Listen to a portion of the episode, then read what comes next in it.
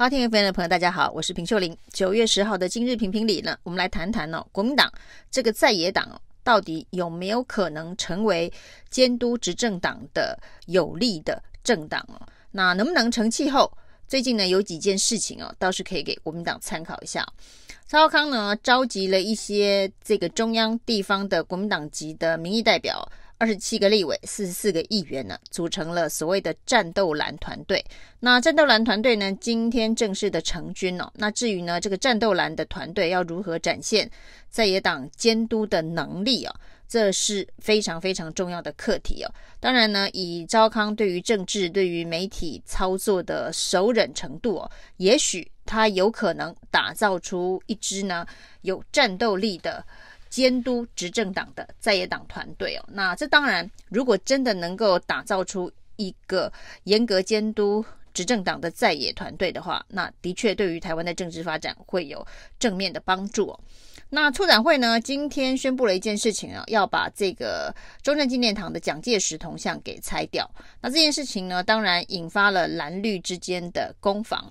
那这个攻防里头呢，其实赵少康的建议啊，就战斗蓝团队，假设他是战斗蓝团队的集体论述的话，是非常有趣的。赵康建议呢，那应该要把这个中正纪念堂哦。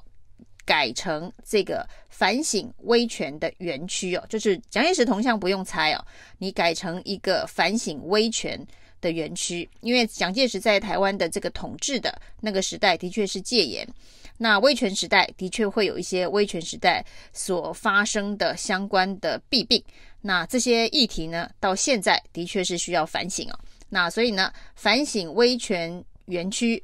相对于现在台湾的民主社会哦，也许是一个转型、促转、促进转型的一个方案哦。他说呢，还可以把整个中正纪念堂，这个包括自由广场的整个公园的腹地哦，改成叫做反共公园哦。那他说呢，因为蒋介石啊是坚决反共哦。那虽然在威权时代有一些这一个集权统治的手段。的确呢，对于台湾社会当时呢发生了一些冲击，但是呢，他坚定反共的路线从来没有改过。那现在的民进党呢，也是坚定反对共产党哦，那反中反共。所以呢，既然蒋介石跟民进党执政的路线相符，都是反共，那就把它改成反共公园哦。那好像真的是可以让蒋介石的铜像跟民进党现在的路线并存的一个调和方式啊。那只是这样子的一个论述呢，到底国民党所谓的战斗蓝团队是不是会持续的深化跟推动？这个大家可以来后续的观察。那民党立委陈亭妃呢，最近谈到这个国庆的设计啊，这个国庆的这一次呢，主视觉的设计当中哦，没有中华民国的国民，那也没有国旗哦，那用了一个台湾 National Day，台湾的国家日二零二一哦，连民国这个一百一十年也不见了，那没有民国的国号，没有国旗，没有国名。那国民党的立委，其实是蓝军呢的立委，就跳出来说：“那这一个国庆日是不是庆祝的非常的奇怪啊？到底是在庆祝哪一国的国庆啊？”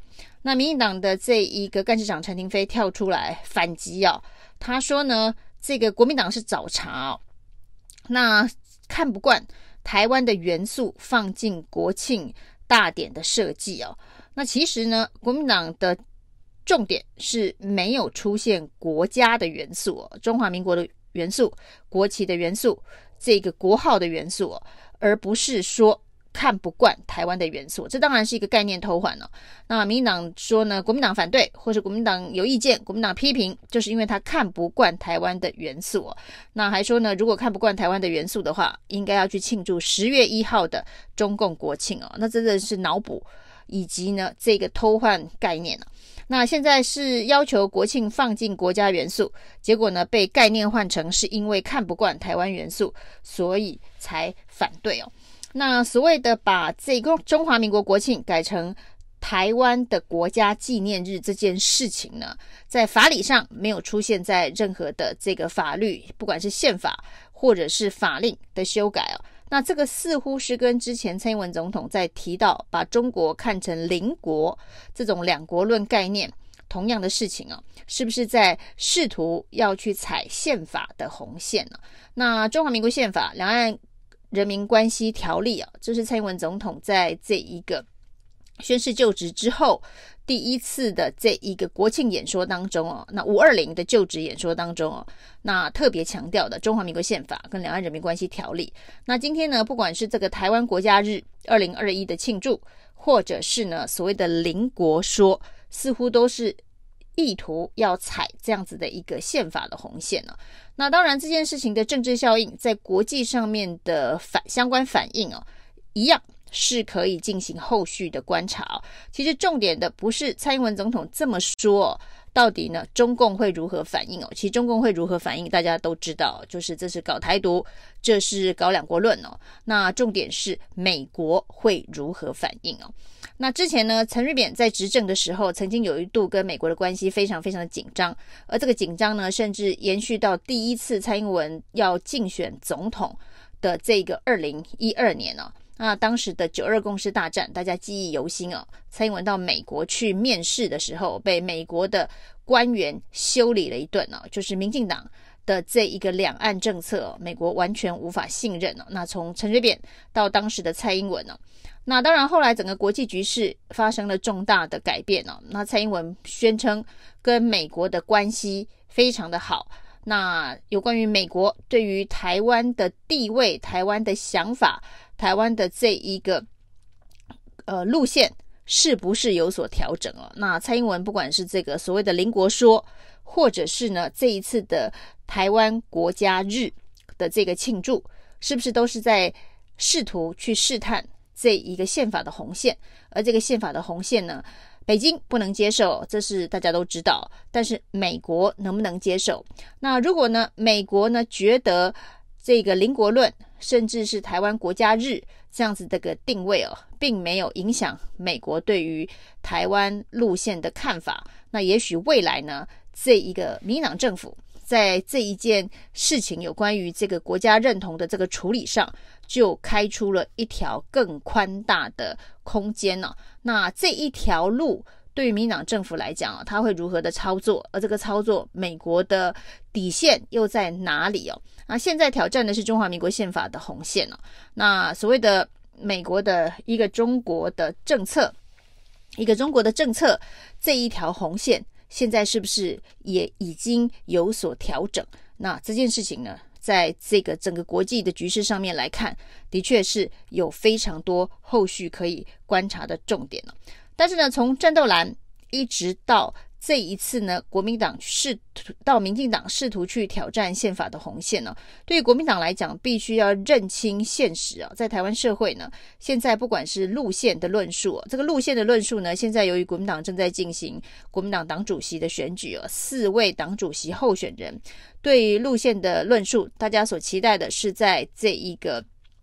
政见辩论会上面能够有所交锋哦，目前看起来似乎没有达成这个效果，大家还是各讲各的，也没有办法聚焦或是达成任何的共识哦，所以大家对于国民党的路线到现在呢仍然是不清不楚哦。那相对于民进党试图的在红线当中呢，想要开出一些空间呢，是有蛮大差别的。所以路线的论述，像这个赵少康所建议的这个反共公园。反省威权园区这样子的一个路线定位哦，所谓的反共、坚决反共的路线，这个定位呢，会不会是国民党未来路线？那国民党能不能接受？那这个就是国民党的这个未来说要赢，有没有可能在路线上面取得话语权的一个相当重要的关键呢？那另外当然是一些国民党的政治人物的生根哦。那最近最值得注目的事件呢，就是严宽恒决定要加入了这个三 Q 总部，对于罢免陈柏惟，他比较明确的表态，他要成为三 Q 总部的这个义工。那对于海线的民众哦，对三 Q 的不满，他决定要挺身站出来为乡亲仗义啊。那这样子一个做法呢，当然就是一个相对明确的表态。那在这一次的罢免陈柏维的行动能不能成功哦？代表国民党在这个地方的生根哦，到底是不是根扎的够实啊？那跟这个新北市长侯友谊、台中市长卢秀燕一样，那现在这些地方诸侯在地方上，甚至是全国知名度跟支持度上面呢，都遥遥领先民进党的这一个政治人物。这对国民党来讲，深耕地方的这个力量，从颜宽恒到侯友宜到卢秀燕哦，那都是非常值得期待。会有未来性的。那在论述上面，能够清楚地抓到台湾社会的主流民意，在地方生根上面，又有这些前线的诸侯在作战哦。那整体这就是一个有战斗力的团队。只是这样子的一个有战斗力的团队，是不是能够凝聚在一起哦？大家不要再各说各话，然后呢，这个互相虽然各自化。零为整啊，在各地的这个经营的力量集中起来啊，那成为一个团结的战斗蓝团队哦，论述加上行动啊，振作起来，台湾才能够有一个有监督能力、能够有实质效果的在野党。以上是今天的评评理，谢谢收听。谢谢收听，请继续关注好好听 FM，并分享给您的好朋友。